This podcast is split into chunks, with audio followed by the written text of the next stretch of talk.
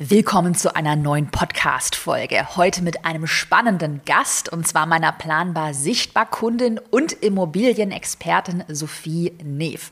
Sophies Geschichte ist crazy. Es ist der schnellste Start in die Selbstständigkeit und das schnellste Wachstum komplett von Null, was ich je bei einer Kundin gesehen habe. Sie hat im Mai 2023 mit Planbar Sichtbar komplett bei Null mit ihrem Instagram-Account gestartet hat innerhalb von sechs Wochen über 30.000 Follower aufgebaut. Wie genau sie das geschafft hat, komplett organisch, erzählt sie dir gleich und hat dann im Juli 2024, also drei Monate später, ihr Live-Programm gelauncht. Fünfstelliger Umsatz, komplett ausgebucht. Zum Jahresende hat sie ihren Vollzeitjob gekündigt und ist jetzt Vollzeit selbstständig. Also extrem spannende Podcast-Folge, vollgepackt mit richtig geilen Learnings.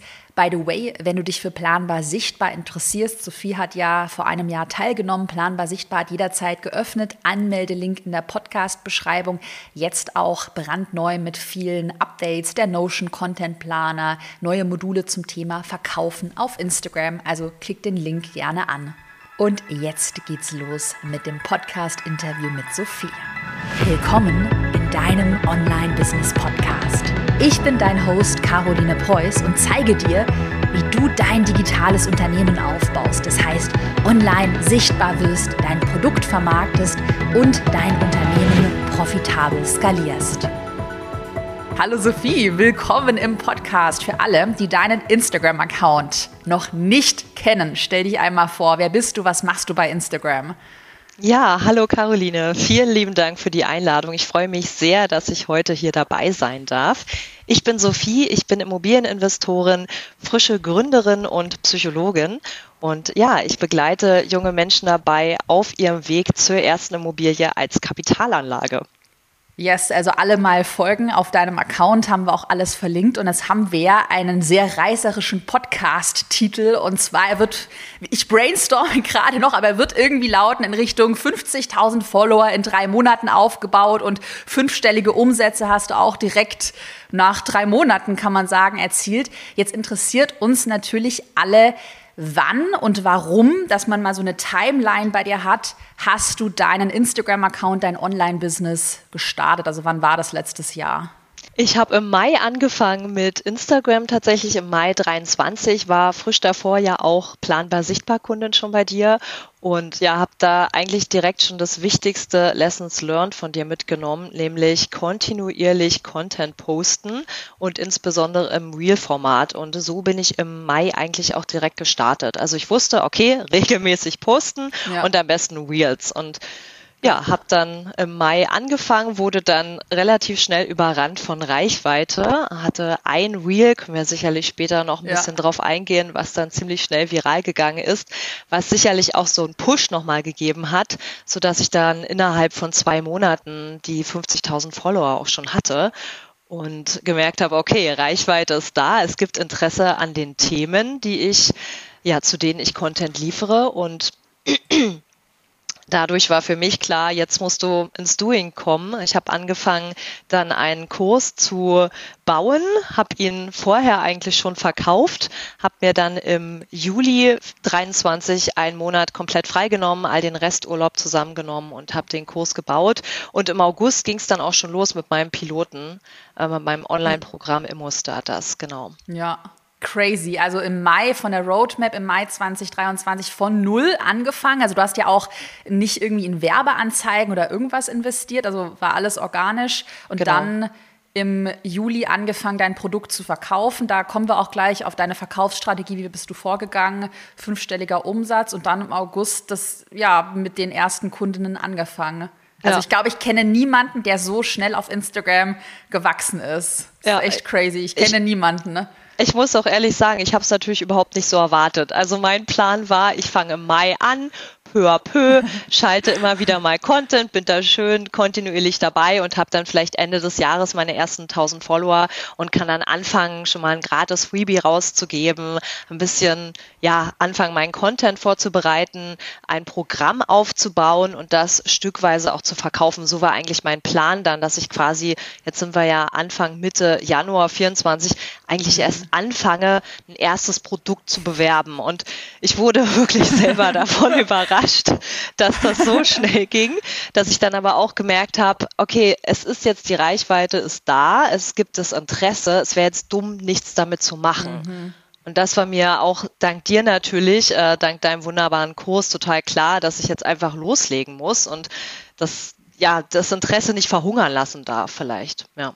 Ja, bei dir kann man auch, finde ich, ganz gut so lernen, die, ähm, wie sagt man, die Gunst der Stunde einfach am Schopf zu packen. Also wenn man da was hat, wo was funktioniert, dass man dann auch einfach, also so wie ich, es erinnert mich voll auch an meine eigene Story. Ich habe ja damals noch BWL studiert und dann ging mein Unternehmen so steil und da habe ich ja auch das Studium geschmissen und einfach gesagt, jetzt nehme ich die Chance. Und das war, glaube ich, eine der smartesten Entscheidungen, die du hättest äh, machen können. Ne? Absolut. Also genauso habe ich es auch empfunden. Ich habe dann mein erster Step war, dass ich, ich war ja ganz normal angestellt auf 40-Stunden-Basis. Es war ja jetzt in keiner Weise so geplant. und habe ich erstmal zu meinem, bin ich erstmal zu meinem Chef gegangen und hab, äh, bin auf 30 Stunden runtergegangen, ja. dass ich wenigstens 10 Stunden die Woche noch zusätzlich habe, äh, um mich im Content warm zu spielen. Auch dazu vielleicht nachher noch mehr. Das ist ja auch ein Prozess, wo man lernt, effektiver zu werden wie skriptet man, wie baut man eine gute Hook auf, alles das ähm, war ein ziemlich schneller Lernprozess bei mir dann Mai, Juni, Juli und ja. Was war eigentlich für dich damals so der Hauptgrund, überhaupt mit einem Instagram-Account oder so mit einem Online-Unternehmen zu starten? Weil ich erinnere, also wir kennen uns ja für alle so, äh, auch als Info, wir kennen uns ja schon länger über Immobilien ähm, privat. Und ich weiß noch, du hast damals, ich glaube so Ende 2022 immer wieder so erzählt, ja, irgendwie Coaching, Beratung, Selbstständigkeit wäre spannend. Und dann auf einmal im Mai warst du so da, ja, übrigens, ich bin beim Plan war sichtbar dabei. Und hier ist mein Instagram-Account. Das war so, auf einmal warst du irgendwie da und hattest die Entscheidung. Aber nehmen uns auch noch mal so hin, mit hinter die Kulissen. Wie sah dieser Prozess aus? Weil du warst ja Vollzeit angestellt. Und es ist ja, ja, hast ja auch in einem ganz anderen Bereich da gearbeitet ja. und die Immobilien ja eigentlich so nebenher irgendwie gemacht. Wie war da so dein Prozess? Ja, ich will mich selbstständig machen. Ne? Ja, absolut. Ich glaube, dafür muss ich ein bisschen ausholen und da mhm. anfangen, wie ich eigentlich zum Thema Immobilien gekommen bin, weil es tatsächlich zusammenhängt. Also du hast gerade schon richtig gesagt, ich war beruflich gar nicht im Bereich Immobilien unterwegs. Ich war Produktmanagerin in der Medizintechnik, ich war Beraterin in der IT, also ganz andere Lebensrealitäten und habe dann äh, ich sage immer ein bisschen wie die Jungfrau zum Kinde, kam ich während des ersten Corona-Lockdowns zum Thema Immobilien. Habe dann ganz viel gelesen und habe angefangen, Bücher zu kaufen, Podcasts zu hören und bin dann selber an einen Punkt gekommen, wo ich meine erste Immobilie als Kapitalanlage kaufen wollte und mich nicht getraut habe.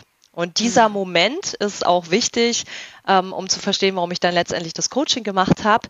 Ich habe einfach vom Mindset her mich nicht getraut. Du bist keine Anwältin, du bist keine Bauingenieurin, ja, all diese Zweifel kamen hoch. Und das war für mich der Moment zu sagen, okay, ich investiere jetzt erstmal meine eigene Weiterbildung, habe dann eine Weiterbildung zur Immobilieninvestorin gemacht im Frühjahr, Sommer 21 und das war für mich der Stein, der das Ganze ins Rollen gebracht hat. Und dann habe ich angefangen, die ersten Immobilien zu kaufen, alles noch ganz normal, äh, berufsbegleitend sozusagen, also natürlich auch mit dem Benefit, einen gut bezahlten, festangestellten Job zu haben.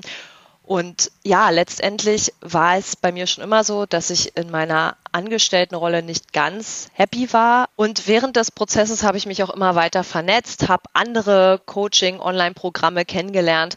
Und dadurch ist bei mir so ein bisschen der Gedanke gereift, okay, du machst jetzt eigentlich immer mehr im Bereich Immobilien. Ich habe dann auch einen Fix und Flip mit der Co-Investorin angefangen und warum das Wissen nicht eigentlich selber weitergeben? Also wie das so ist, wenn man anfängt, was zu machen, im Freundes-, im Bekanntenkreis, Leute kommen, fragen und ich habe dann eigentlich gemerkt, dass mir das total Spaß macht und ja, dadurch ist so initial diese Idee gewachsen. Man könnte ja selber ähm, aktiv werden. Und ich weiß ja auch noch die Zeit, als du so angefangen hast mit Instagram und wir haben uns ja auch privat äh, da getroffen und äh, äh so auch darüber gesprochen, auch über Ängste, Glaubenssätze vielleicht auch wenn du an dein altes Ich denkst, weil ich glaube, das ist halt für viele, die jetzt gerade frisch starten, auch super wertvoll, das jetzt von dir mal zu hören. Was gab es denn gerade in der Anfangszeit für Ängste oder Glaubenssätze, vielleicht kurz bevor du dich auf Instagram da gestartet bist oder als dann auch die ersten Follower kamen, gab es da so eine Sache, die dich komplett oder fa fast zurückgehalten hätte oder so dein größter Glaubenssatz, die größte Angst? Also ich würde sagen, das waren zwei Stufen der, der erste Prozess tatsächlich, bevor ich live gegangen bin oder als ich die ersten Reels online gestellt habe, einfach dieses, oh Gott, ist dir das vielleicht irgendwie zu blöd? Also es klingt immer so ein bisschen so, aber es ist ja ungewohnt, sich selbst zu sehen. Ich hatte für mich auch ein Format äh, mir überlegt, wo zwei Leute so miteinander sprechen. Ich glaube, jeder, jeder der zuhört, ja. kennt es und wollte das ein bisschen als mein Key-Format nutzen, auch für Instagram und ja, da spricht man einfach mit sich selbst. Und äh, ich habe das auch auf eine gewisse Art und Weise gemacht, wo eine der beiden Charaktere ein bisschen die unerfahrene war und habe dann auch Kommentare bekommen, total cringe und sowas. Und ja, das Echt? war schon so, ja, Krass. das war schon so, dass ich mir dachte, oh Mann, ähm, und irgendwann lässt das nach, weil für mich war der, der Switch im Kopf zu sagen, du lieferst damit Mehrwert, Leute finden das gut, Leute können damit was mitnehmen und es wird immer Leute geben, die das cringe finden oder komisch finden oder irgendwelche komischen Kommentare machen und dann gewöhnt man sich ganz einfach dran. Ja. Ich glaube, das war so der erste Step, dieses mhm. überhaupt online zu gehen, sich selbst zu sehen in auch so einer Art mhm. spielenden Rolle und der zweite Step, wo ich auf einen neg negativen Glaubenssatz oder wo ich einfach eine Hürde überwinden musste, mhm. war, als ich dann die ersten Reels hatte, die tatsächlich ein bisschen viral gegangen sind. Weil, also. Ein bisschen viral, weiß nicht, mehrere Millionen Aufrufe hat dein Reel.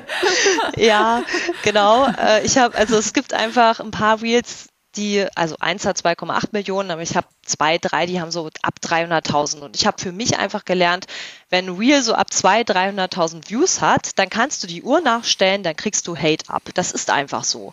Und das ist ein Prozess, wo man reinwachsen muss.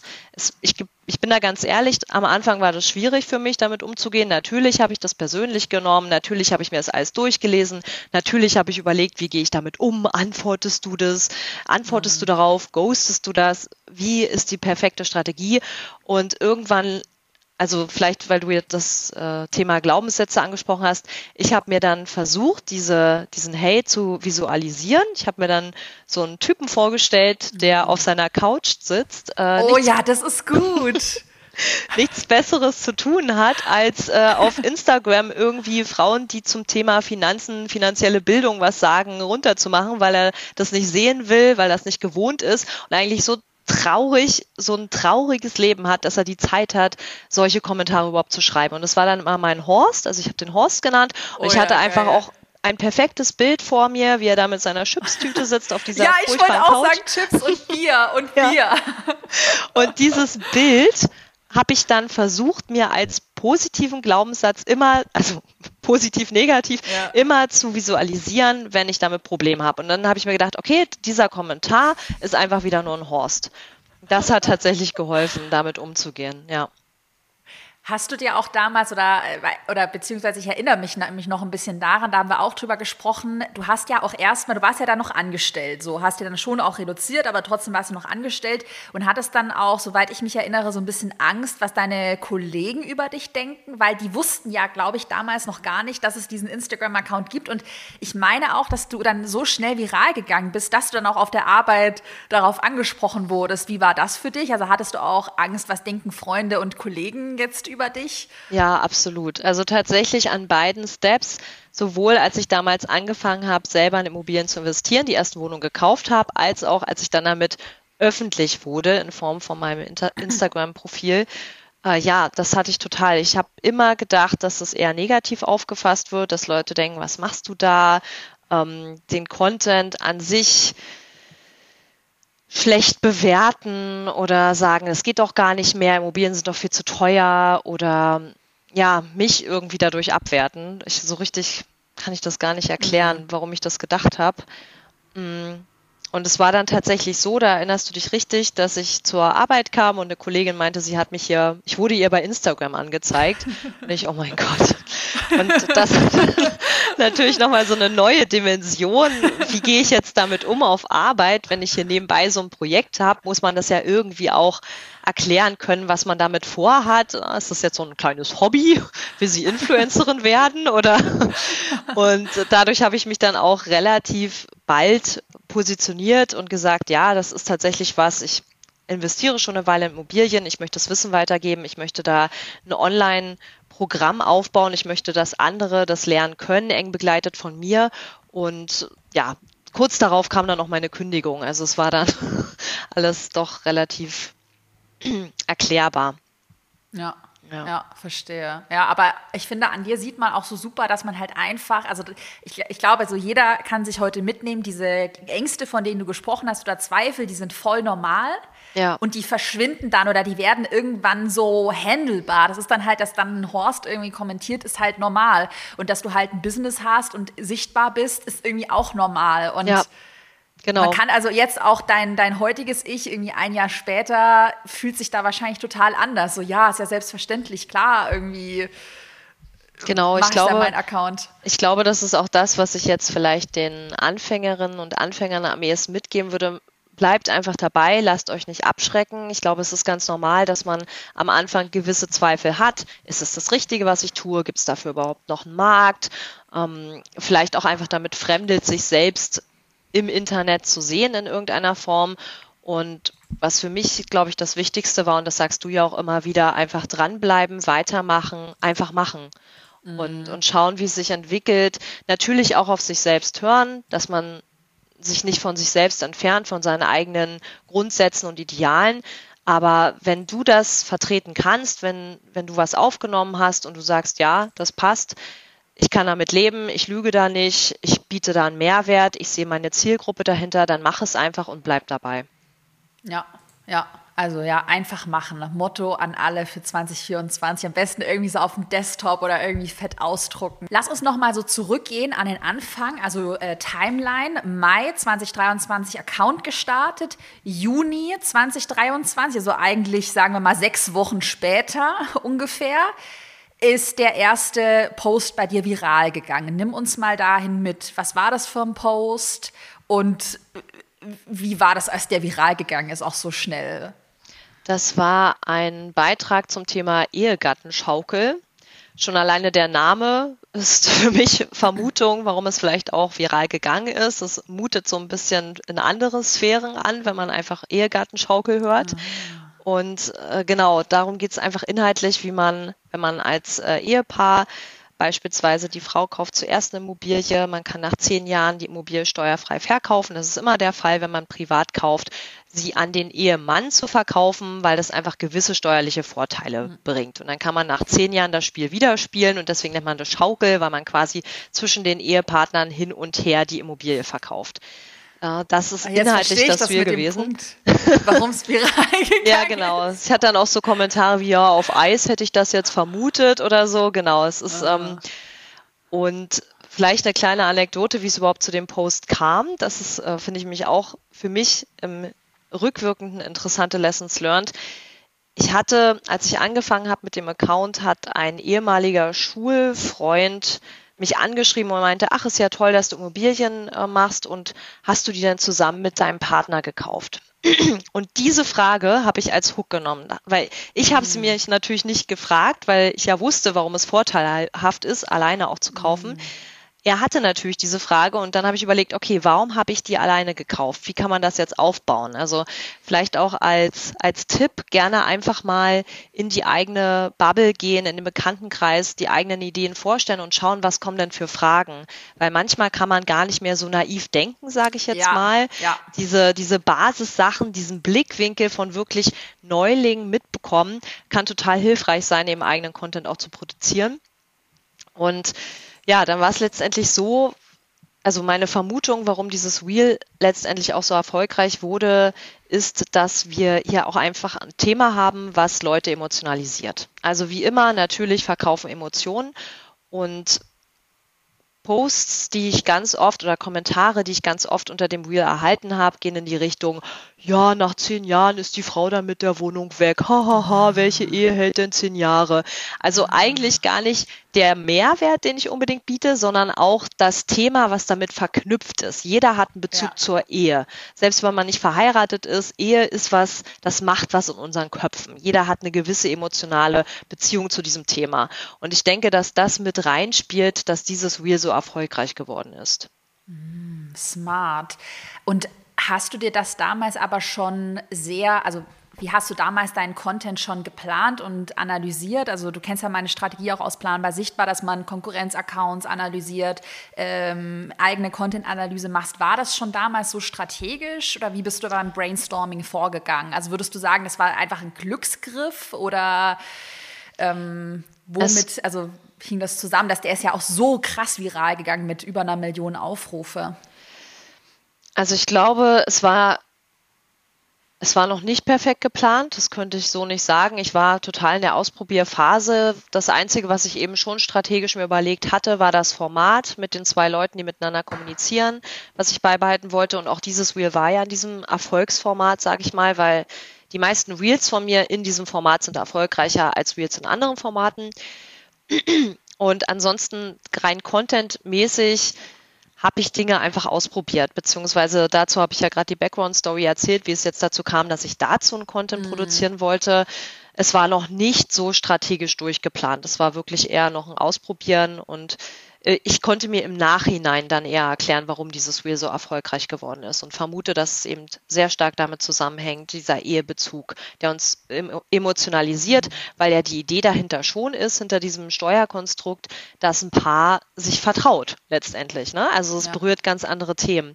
Und das ist auch ein Punkt, wo ich für mich gemerkt habe, ähm, war vielleicht eines der wichtigsten Lessons learned für mich in Bezug auf Instagram im letzten Jahr, dass alles, was Reichweite produziert oder so extreme Reichweite, muss nicht unbedingt das sein, was letztendlich konvertiert. Und ich glaube, das ist was, was du ja auch immer mhm. wieder predigst. Es gibt einfach Content, der verkauft und es gibt Content.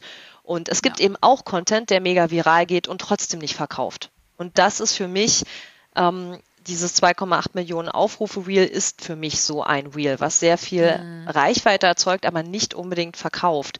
Und da habe ich für mich auch gelernt, was ist der Sweet Spot aus? Du also natürlich versuche ich immer Mehrwert in meinen Reels oder meinen Beiträgen äh, zu, zu bieten, aber was ist der Sweet Spot aus?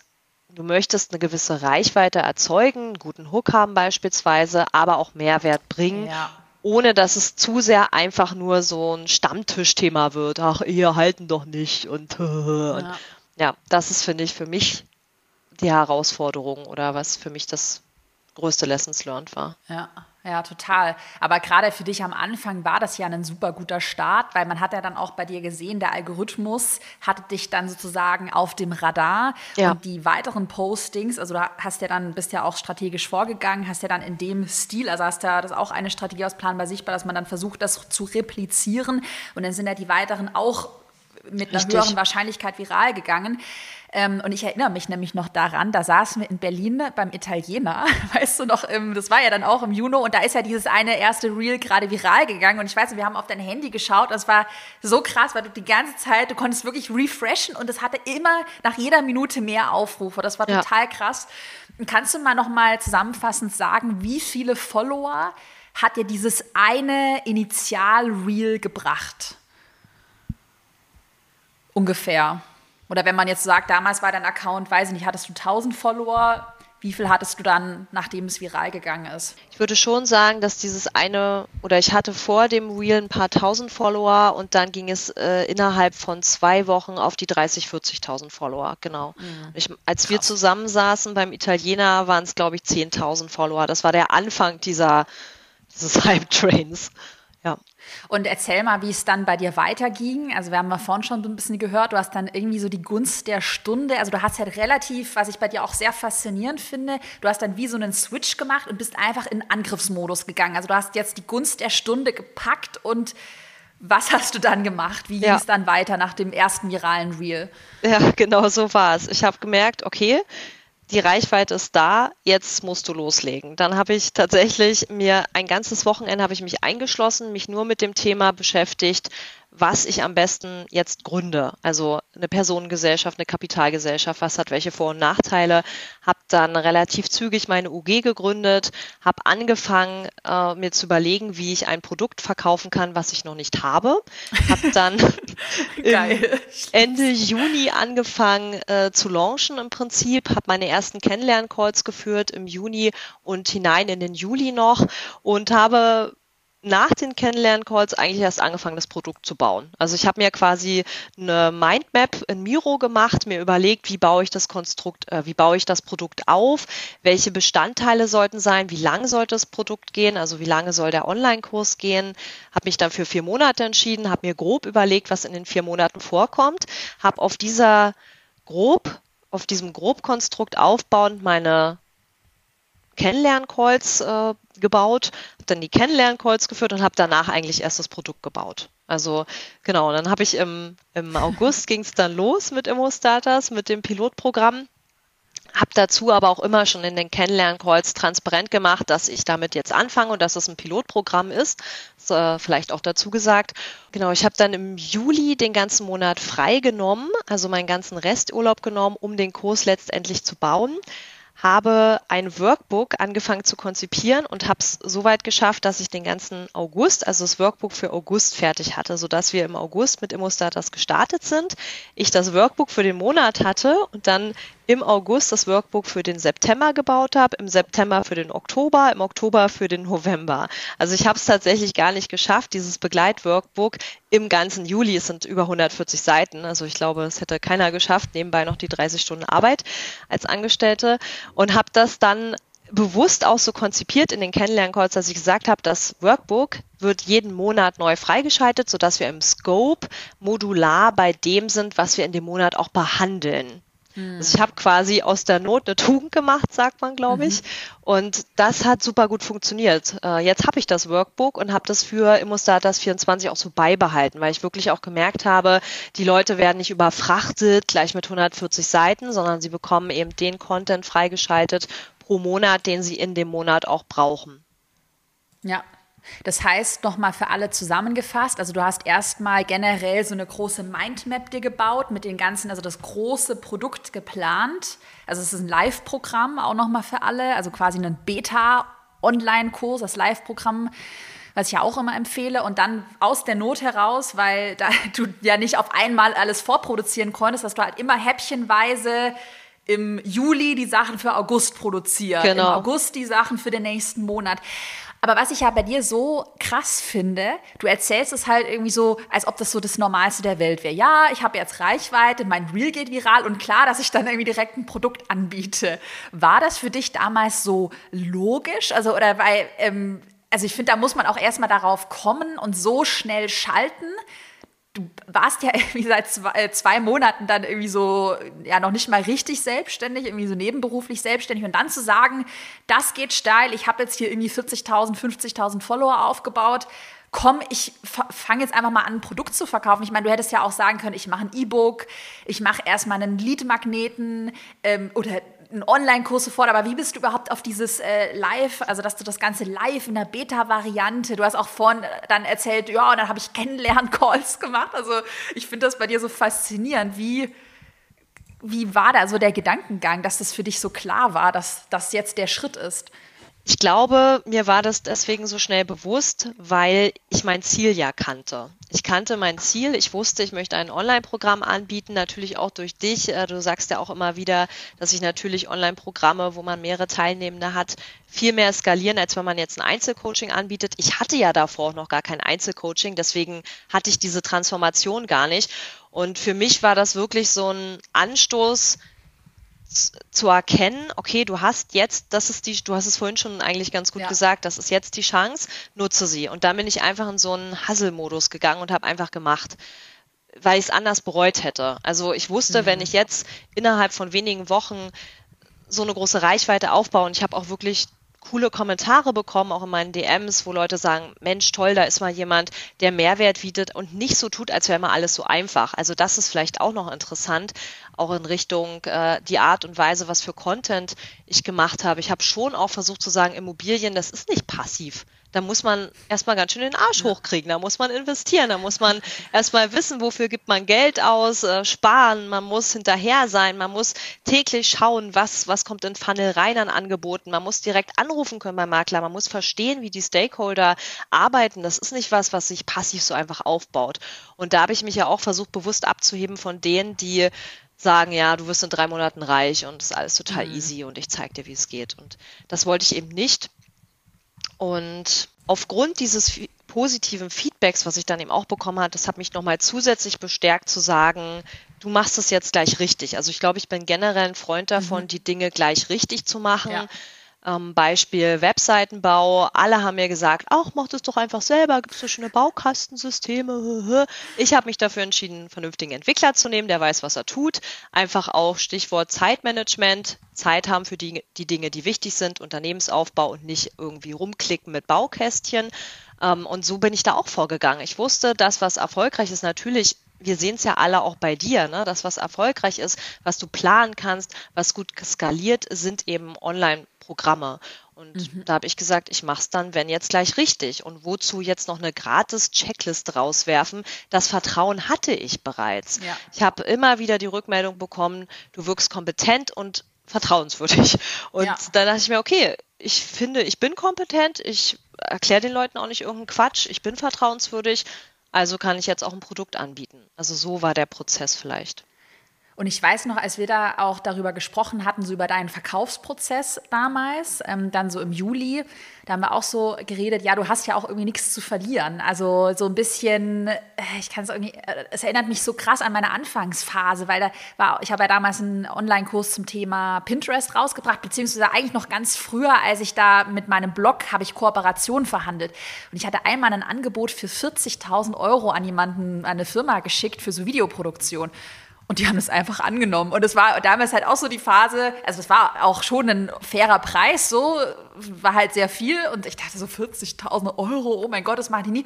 Ja, buchen wir. Und es war ja. irgendwie so, ja, man hat ja irgendwie nichts zu verlieren. Also genau. was hätte Schlimmes passieren können? War das damals auch dein Spirit, oder? Absolut. Ich wusste ja, wie ich eingangs schon sagte, dass ich immer wieder ja, ein bisschen damit gerungen habe, mit meinem Angestellten-Dasein. Seitdem ich mit Immobilien beschäftigt bin, habe ich Feuer und Flamme gefangen und ich wusste, das ist jetzt einfach meine Chance und die will ich nutzen. Das war der Spirit. Und ich habe nichts zu verlieren. Ich bin immer noch Angestellte. Ich falle weich. Äh, selbst jetzt, wo ich nicht mehr angestellt bin, ich habe ja dann zum Ende des Jahres gekündigt, ähm, würde ich ja theoretisch immer noch weich fallen und könnte immer wieder in meinem alten Job arbeiten. Und dann ist es letztendlich einfach die Frage von Fokus und viel muss man auch ehrlich sagen, natürlich war das unglaublich viel Arbeit. Natürlich habe ich jeden Tag gearbeitet. Das versteht sich, glaube ich, von selbst.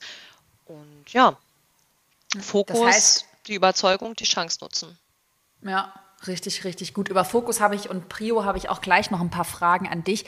Aber nochmal zusammengefasst, jetzt für alle, die starten und wenn man merkt, da ist was, da ist Potenzial. Du hast ja auch, das finde ich auch ein super Learning gesagt, du hast dann DMs bekommen, Leute haben dich gefragt. Also ich finde, das spürt man auch so, ja. dass da sowas in der Luft liegt. Dann wirklich zu sagen, so, jetzt haue ich einfach mal raus und du hast dich ja dann schon wohlgefühlt, einfach mal ein Gruppenprogramm anzubieten. Wie groß war damals deine Teilnehmergruppe?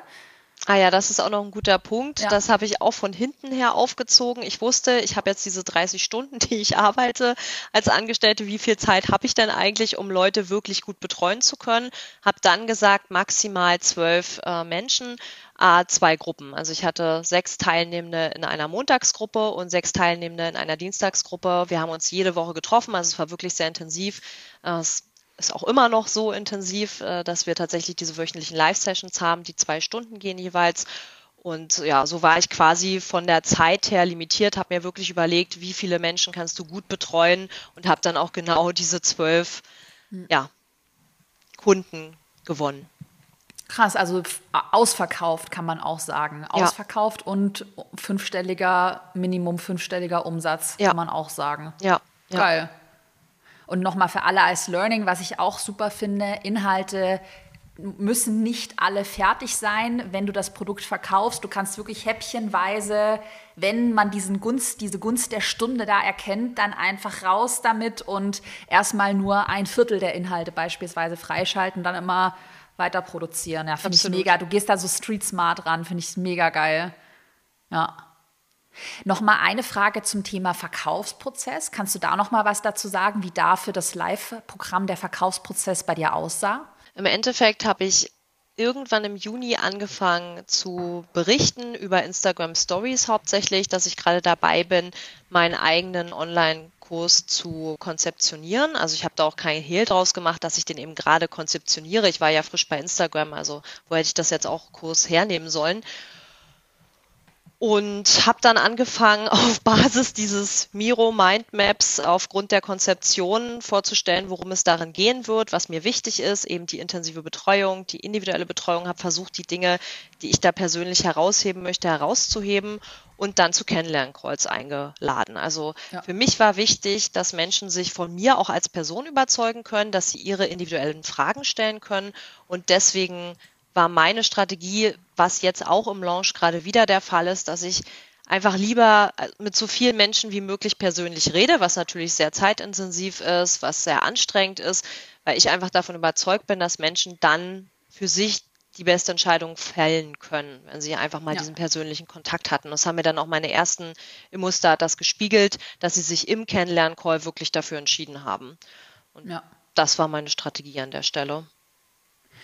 Mega, mega smart. Also einfach quick and dirty. Dafür hast du ja auch nicht viel gebraucht. Also das ist ja auch das Geile. Du hast nicht viele Tools gebraucht. Hattest du eigentlich damals, du hattest noch keine eigene Website damals, oder? Ich hatte noch keine eigene Website. Ich habe tatsächlich über Calendly die Tools, äh, die Kennenlern-Call-Anmeldung gemacht und hatte vor Calendly vorgeschaltet über Typeform einfach ein paar Qualifier-Questions, um so ein bisschen ja die Leute vorauszuwählen, ähm, ob genug Zeit in der Woche da ist. Ich sage immer, man muss mindestens fünf Stunden die Woche haben. Mhm. Man sollte mindestens 10.000, 15.000 Euro liquide Kapital zur Verfügung haben, um mit dem Investieren zu starten. Und man sollte wirklich motiviert sein und den Fokus haben das war eigentlich schon alles. Also diese Qualifier Questions gab vorne, es vorneweg, dann direkt die Einladung über Calendly und ja.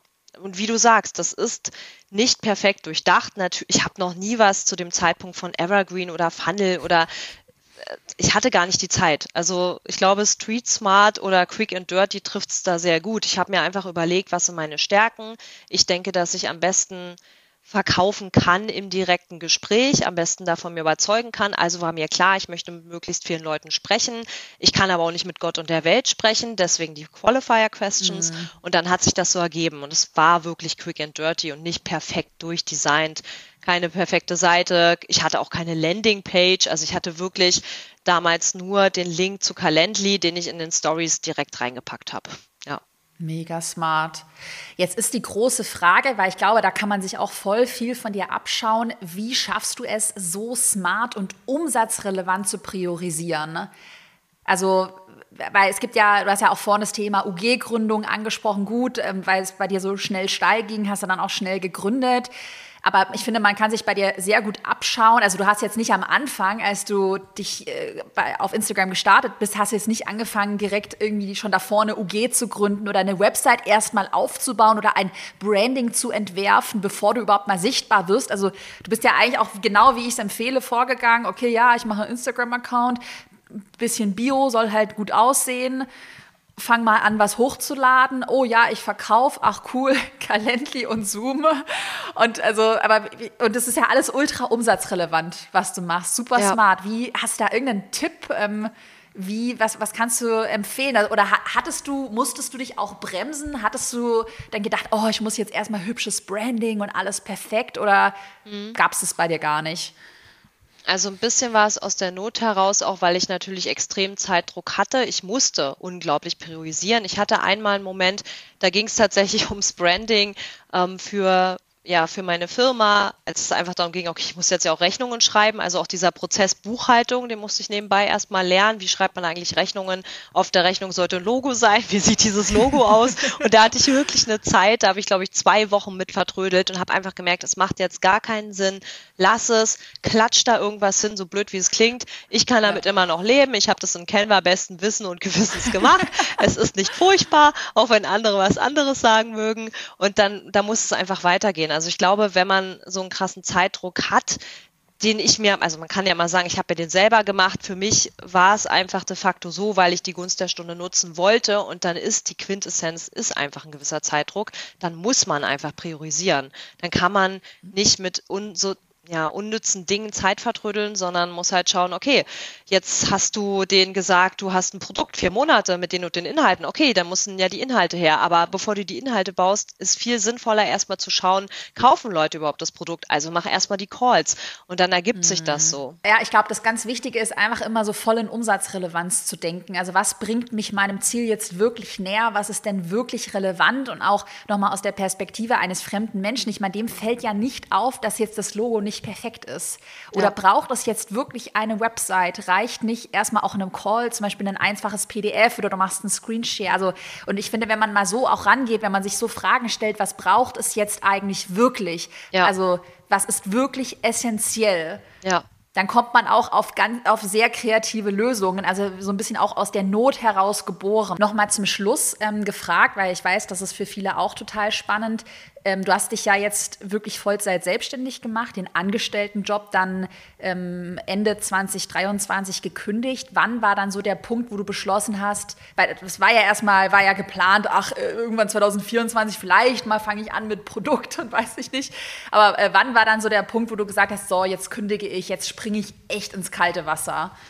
Ja, das kann ich dir genau sagen. Das war der Moment, wo ich gemerkt habe, a, ich kriege meinen Kurs verkauft. Da gibt es auch nicht nur Leute, die auf Instagram meinen Gratis-Mehrwert konsumieren wollen, sondern die tatsächlich auch loslegen wollen. Und als ich gemerkt habe, dass die Kundinnen auch tatsächlich zufrieden sind, habe ich gemerkt, okay, jetzt hast du eigentlich alles beisammen. Ja, ich habe noch keine Webseite und all diese tollen Dinge und ich habe noch nie ein Freebie rausgehauen, aber ich habe eine gewisse Reichweite, ich habe Leute, die mir vertrauen, ich habe Leute, denen ich weiterhelfen kann. Warum sollte das nächstes Jahr nicht wieder so funktionieren? Und dann habe ich für mich gemerkt, ich kann nicht weiter guten Gewissens meinen Angestelltenjob machen, weil natürlich es einfach viel zu viel Arbeit war im letzten Halbjahr und ich gemerkt habe, du musst dich wieder fokussieren, da haben wir wieder das Thema vom Fokus mhm. und dann jetzt lieber richtig machen und ganz darauf konzentrieren und ja, Fokus. Letztendlich komme ich immer wieder beim Thema Fokus ja. drauf. Man muss einfach für sich bewusst entscheiden, will man das jetzt? Und ja, natürlich ist ein gewisses Risiko dahinter, weil als ich gekündigt habe, hatte ich ja noch keine Zusagen für 24, konnte ich ja noch gar nicht haben. Es war einfach nur das Selbstvertrauen dann zu sagen, okay, es hat bisher so weit funktioniert und natürlich hatte ich auch diese dieses Mindset-Problem, dass ich am Anfang dachte, es kauft niemand meinen Kurs, die Leute freuen sich, dass ich gratis so viel Tolles erzähle, aber niemand kauft und dann haben sie gekauft und dann hat mein Partner auch immer wieder gesagt, ja siehst du, es, es, es geht, also es funktioniert und dadurch lernt man ja auch sich selbst zu vertrauen durch diese Steps. Nochmal eine Frage. Die Folge geht ja jetzt am Montag online. Kann man sich dann noch für Immostarters anmelden? Also sollen wir einen äh, Link zu Typeform oder wie sieht es da aus? Sollen wir was in die Show Notes reinpacken? Ja, absolut. Äh, sehr gerne kann man sich noch anmelden für Kennenlern-Calls, die viel besagten Kennenlern-Calls, wo man mich persönlich kennenlernen kann, alle Fragen zu Immostarters stellen kann. Das geht sowohl über meine Webseite oder aber ihr könnt mich auch auf Instagram anschreiben und bekommt dann einen Link zur Anmeldung. Genau. Da gibt es verschiedene Top. Möglichkeiten. Im Februar geht es dann auch schon los, aber ich nehme jetzt immer noch, äh, genau, ich führe immer noch Kennenlerngespräche durch. Februar 24 geht es dann los, also schon nächsten Monat und es geht vier Monate bis Ende Mai. So viel zu Immostarters. Also alle, die jetzt starten wollen mit Immobilien 2024, Kennenlern-Call mit Sophie vereinbaren. Kann ich auch nur privat bestätigen, dass du da absolute Expertin bist und einen wirklich sehr gut an die Hand nimmst für alle, die jetzt bei Null auch äh, starten und da wirklich so diesen, diesen Fahrplan haben wollen. Yep. Also packen wir in die Podcast-Beschreibung. Sophie, hast du zum Abschluss noch ein Learning, Mindset, irgendwas, was du loswerden willst? Dann gehören die letzten Worte dir. Was ich vielleicht noch loswerden wollen würde, wir haben es jetzt indirekt auch schon gesagt, dass man manchmal man muss nicht immer alles perfekt machen. Es gibt unglaublich gute Pläne, an denen man sich orientieren kann, an die man sich halten kann. Aber im entscheidenden Moment zu erkennen, das ist jetzt ein Moment, den man nutzen sollte und sich dann auch ein Stück weit selbst zu vertrauen und loszulegen und dran zu bleiben. Das ist, glaube ich, das Wichtigste. Ja. Mega gute Abschlussworte. Dann bin ich gespannt, wer bei dir in Immo Starters den nächsten Schritt geht oder hier in Planbar Sichtbar seinen Account aufbaut. Ich bedanke mich für deine Zeit und bin gespannt, ob es eine Update-Podcast-Folge in einem Jahr gibt. Mach's ja, gut. Auf jeden Fall lieben Dank, Caro. Vielen Dank für das schöne Gespräch.